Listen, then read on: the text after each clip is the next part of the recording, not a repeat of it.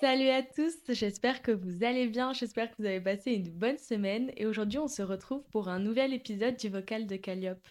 J'imagine que quand on vous parle de sirène, la première image que vous avez en tête, c'est l'image de la petite sirène, d'une sirène qui est belle, qui est sexy, qui a une queue de poisson et qui enchante tous les gars aux alentours avec leur belle voix.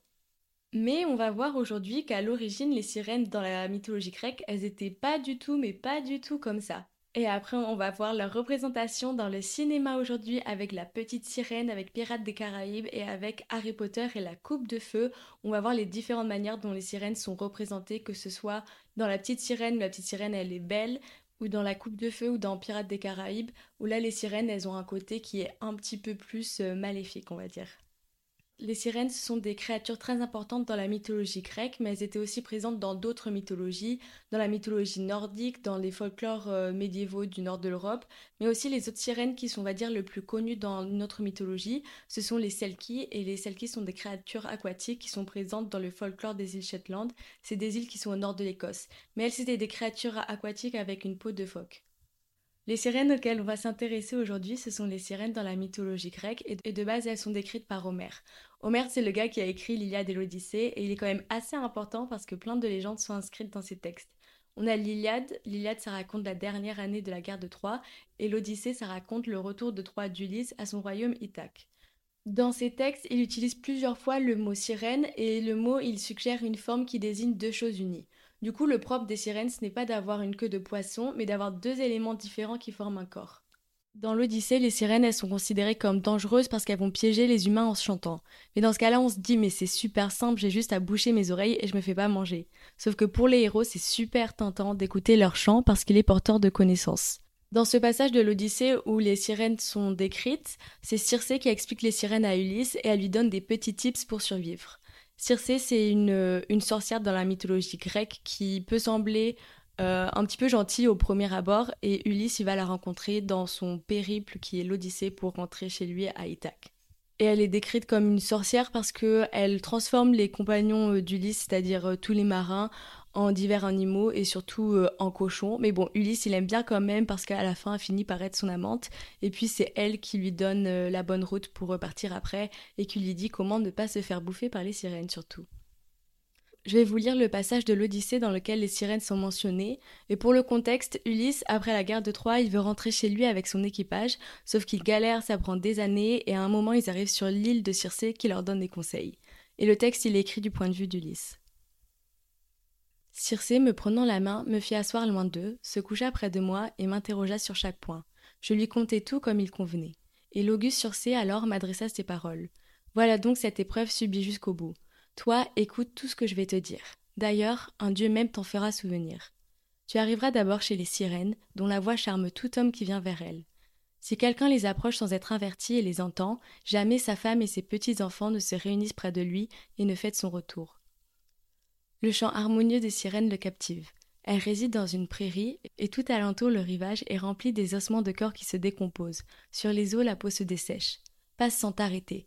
Pétris de la cire douce comme le miel et bouche les oreilles de tes compagnons pour qu'aucun d'eux ne puisse entendre. Toi-même, écoute si tu veux.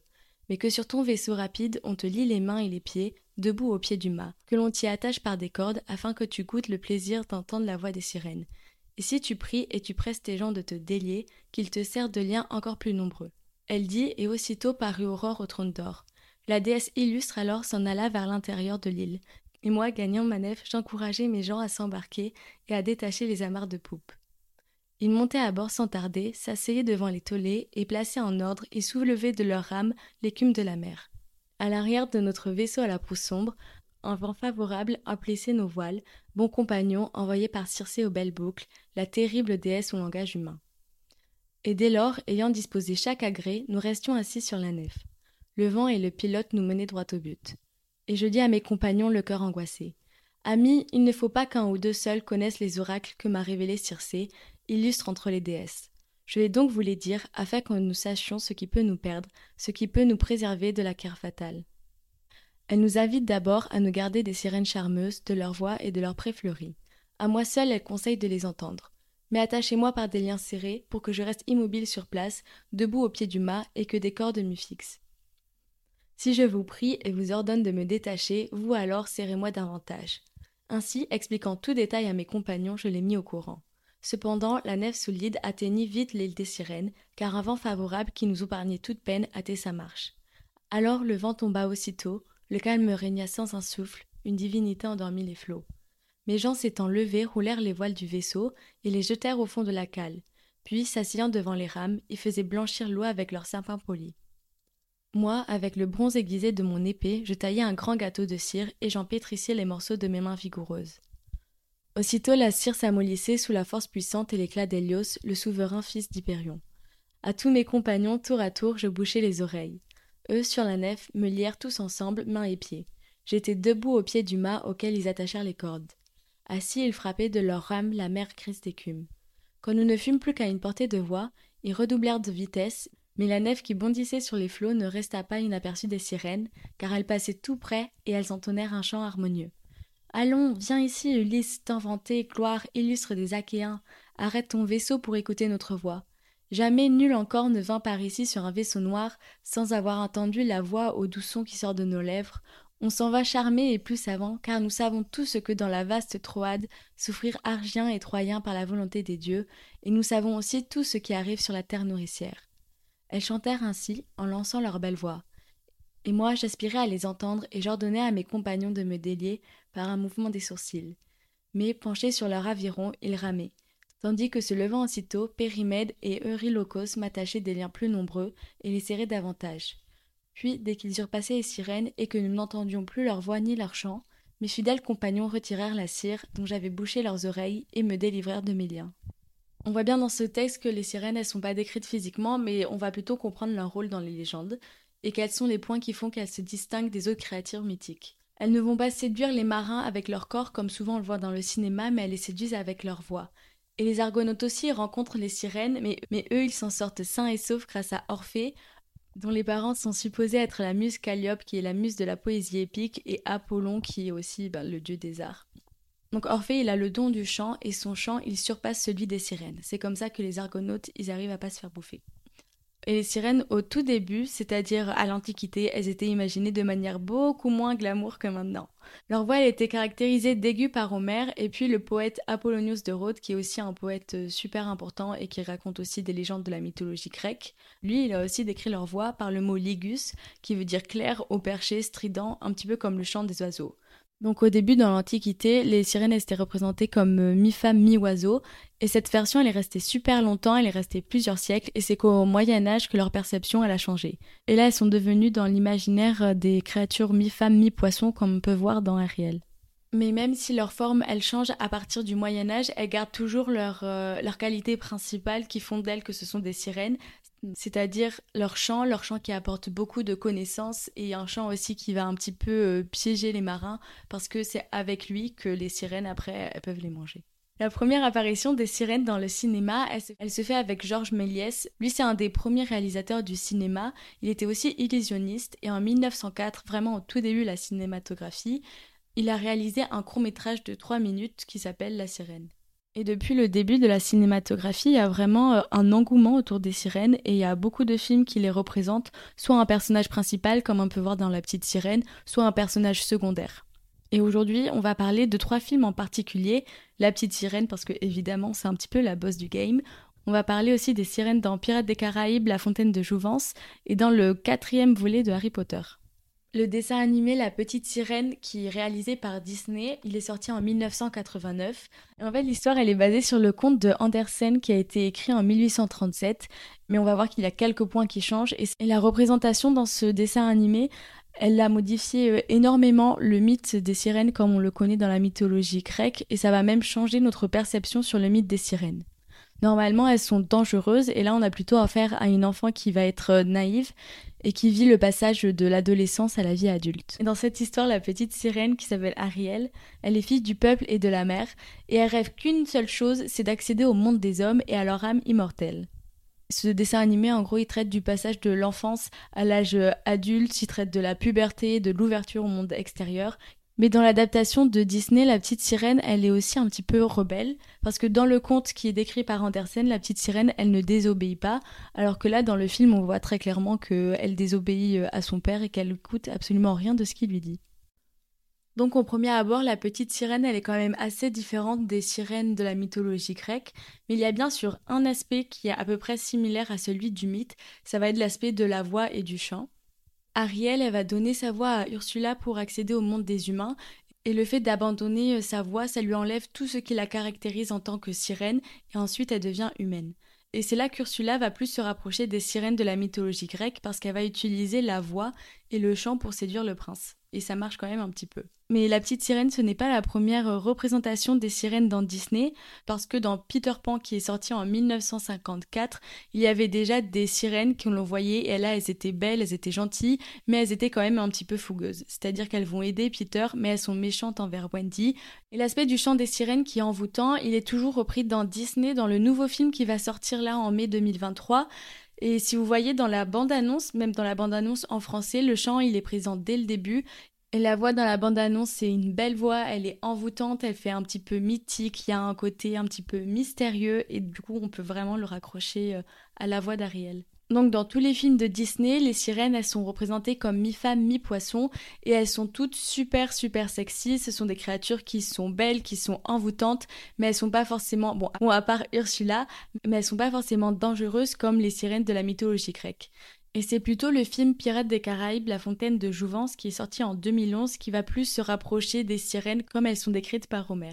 Dans ce film, la première scène où elles apparaissent, on peut voir une sirène qui est blonde, qui est belle, qui a un visage un petit peu angélique, qui apparaît à une barque qui est remplie de pirates et qui commence à leur chanter. Les pirates, ils sont directement euh, subjugués par la beauté de cette sirène et par la beauté de son chant. Mais nous, en tant que spectateurs, on a accès à un plan qui est dessous, c'est-à-dire qui est sous la barque dans les profondeurs sous-marines, et on peut voir qu'il y a d'autres sirènes qui arrivent, on les voit avec leur queue, alors que les marins, eux, quand ils voient la sirène qui chante, ils voient que le haut de son corps, ils voient pas le bas. Ces autres sirènes, elles arrivent aussi à la surface de l'eau, elles s'approchent de la barque et là vraiment euh, tous les marins, ils sont d'autant plus subjugués par la beauté des sirènes et puis il y en a un petit peu pour tout le monde donc ils sont contents. Sauf que là la première sirène qui est apparue, elle prend le visage du marin pour essayer de l'embrasser et, forcément euh, le marin, il est pas fou, il refuse pas, il va se faire embrasser par une belle femme. Donc il arrive, il penche son visage et une fois que son visage est sous l'eau, la sirène elle révèle son vrai visage, on va dire, au marin, elle montre ses crocs et elle montre comment elle est terrifiante. Et après, il s'ensuit une scène d'action avec les sirènes qui attaquent les pirates, les pirates qui attaquent les sirènes, etc. Une autre scène qui est importante avec les sirènes, où on a un autre regard, une autre représentation des sirènes, c'est la scène où le beau gosse apparaît. Je sais pas si vous voyez qui c'est l'acteur, mince, j'ai perdu son nom. C'est pas très professionnel ça. Mais l'acteur, c'est aussi celui qui joue Finnick dans Hunger Games. Je sais pas si vous voyez, mais c'est un acteur vraiment très beau gosse. Et dans cette scène, euh, l'acteur il joue un personnage qui s'appelle Philip Swift et qui aperçoit une sirène qui est après capturée par les autres pirates. Et cette sirène, il va la nommer Sirena et c'est pas une sirène qui va être comme les autres. C'est pas une sirène qui va être comme les autres parce qu'ils vont entamer une histoire d'amour tous les deux. Et contrairement au reste de son espèce, Sirena, elle va pas utiliser la manipulation et elle va pas essayer de tuer les humains. Elle a une personnalité qui est plutôt réservée, elle est plutôt timide et aussi elle est perçue comme bienveillante et gentille envers les autres. Et puis après, dans la dernière scène où on aperçoit la sirène, elle embrasse Philippe et elle entraîne avec lui au fond des mers, mais elle entraîne pas vers lui au fond des mers pour, euh, pour le bouffer, elle l'entraîne pour qu'ils puissent vivre ensemble une grande histoire d'amour. Donc là, on voit que dans Pirates des Caraïbes, les sirènes, se rapprochent quand même un petit peu plus des sirènes de la mythologie grecque, parce qu'elles chantent aussi, parce qu'elles envoûtent les marins par leur voix, parce qu'elles essaient de bouffer tous les marins. Donc sur ces points-là, elles se rapprochent vraiment de la mythologie grecque. Mais il y a quand même un point qui est manquant, ça va être le savoir. Mais ce savoir-là, on va le retrouver dans Harry Potter et la Coupe de Feu, qui est le quatrième opus de toute la série d'Harry Potter. Pour le film d'Harry Potter, je préfère parler de sirènes et pas de Selkie, parce que même si les Selkie elles viennent du nord de l'Écosse, et que là les sirènes vivent dans le lac noir qui est à côté de Poudlard, donc au nord de l'Écosse aussi, je préfère parler de sirènes parce que, là ces créatures elles vont plus avoir les propriétés d'une sirène de la mythologie grecque que celle d'une Selkie. Quand il rencontre les sirènes, Harry en est à sa deuxième tâche dans le tournoi des trois sorciers, et il les rencontre parce qu'en l'espace d'une heure, il doit aller chercher quelqu'un auquel il tient beaucoup et qui se trouve au fin fond du lac noir. Donc c'est là où vivent les sirènes dans Harry Potter. Les sirènes dans le film, elles sont plus représentées comme des monstres parce qu'elles ont les dents cassées, elles ont des cheveux verts, elles ont euh, les yeux jaunes. Et même elles vivent dans un endroit sous l'eau qui fait peur. C'est pas l'endroit de la petite sirène qui donne envie d'aller habiter sous la mer, mais c'est plutôt un endroit qui est brumeux, il y a plein de végétation, il y a des algues et ça fait un petit peu peur. Et en plus de cet aspect euh, un petit peu monstrueux et démoniaque qui se rapproche du coup aux sirènes de Homer, les sirènes dans Harry Potter, elles ont aussi un autre aspect qui est donc le savoir. Harry Potter, dans sa première tâche, il récupère un œuf et cet œuf, il va lui permettre de savoir euh, tous les tenants et tous les aboutissants de la deuxième tâche. Cet œuf, déjà, s'il essaie de l'ouvrir en dehors de l'eau, c'est-à-dire à l'air libre, dès qu'il l'ouvre, euh, il pousse un cri strident et ça assourdit vraiment tout le monde. Du coup, il va se rendre dans la salle de bain des préfets et là, il essaie de l'ouvrir sous l'eau. Et là, comme par magie, on a un chant qui retentit et qui va sortir de l'œuf, et c'est un chant qui va apporter à Harry toutes les clés pour réussir sa deuxième tâche. C'est un chant qui lui apporte un savoir, mais c'est pas un savoir que Harry va pouvoir deviner tout de suite et qui va capter directement. C'est un savoir sous forme de chanson, mais Harry va quand même devoir essayer de la déchiffrer parce qu'elle n'est pas très claire. Donc dans Harry Potter, les sirènes, elles apportent un savoir, et c'est un savoir qui est important et qui est surtout nécessaire à la survie de Harry pendant la deuxième tâche. Et comme Harry comprend pas ce savoir directement, c'est un savoir qui peut s'avérer trompeur. Le chant qui sort de cet œuf, il dit à Harry Descends nous voir, entends nos paroles, nous chantons en dessous du sol, une heure durant tu devras chercher ce que nous t'avons arraché. Donc là, les sirènes, elles jouent quand même à des petites devinettes et Harry peut pas comprendre directement ce qui lui est demandé. C'est pour ça qu'après, pour complémenter ce savoir, il va devoir aller à la bibliothèque et se renseigner encore plus, ce qui va lui apporter encore plus de savoir. Je trouve que dans tous les films dont on vient de parler aujourd'hui, c'est dans le film d'Harry Potter où les sirènes elles sont le mieux représentées, ou en tout cas elles sont représentées d'une manière qui se rapproche le plus aux sirènes dans la mythologie grecque, parce qu'elles ont deux des plus grosses caractéristiques qui définissent les sirènes, elles ont le chant et le savoir. Et c'est quand même des points super importants parce que avec leur chant, les sirènes c'était des créatures aquatiques qui avaient un, un grand savoir et donc un grand pouvoir dans toute la mythologie et dans toute la Méditerranée. Mais ce savoir qu'apportent les sirènes, il est un petit peu oublié aujourd'hui parce que ce qu'on retient le plus des sirènes, c'est plutôt qu'elles vont bouffer les marins et que ce sont des créatures maléfiques, ou alors que ce sont des créatures comme dans La Petite Sirène, c'est-à-dire des créatures super sexy et qui ont une belle voix. Et d'ailleurs, on voit ce point-là dans l'expression qui est de céder ou d'écouter le chant des sirènes et qui veut dire d'écouter des paroles qui sont trompeuses et d'écouter des paroles qui sont flatteuses. Alors que normalement, le chant des sirènes, il est plein de savoir. Bon, ok, après, elles nous bouffent si on les écoute, mais voilà. Voilà pour l'épisode d'aujourd'hui, j'espère qu'il vous aura plu et on se retrouve la semaine prochaine où soit je vais vous parler de Prométhée et de sa représentation avec Frankenstein ou de Orphée et de sa représentation dans les films. Vous pouvez me dire si vous avez une préférence entre ces deux sujets sous l'un de mes posts Instagram, au moins ça m'aidera à choisir. Sur Instagram où mon nom est aussi le vocal de Calliope et je vous souhaite une très bonne journée si vous écoutez ça le matin et de très beaux rêves si vous écoutez ça avant d'aller vous coucher. À la semaine prochaine!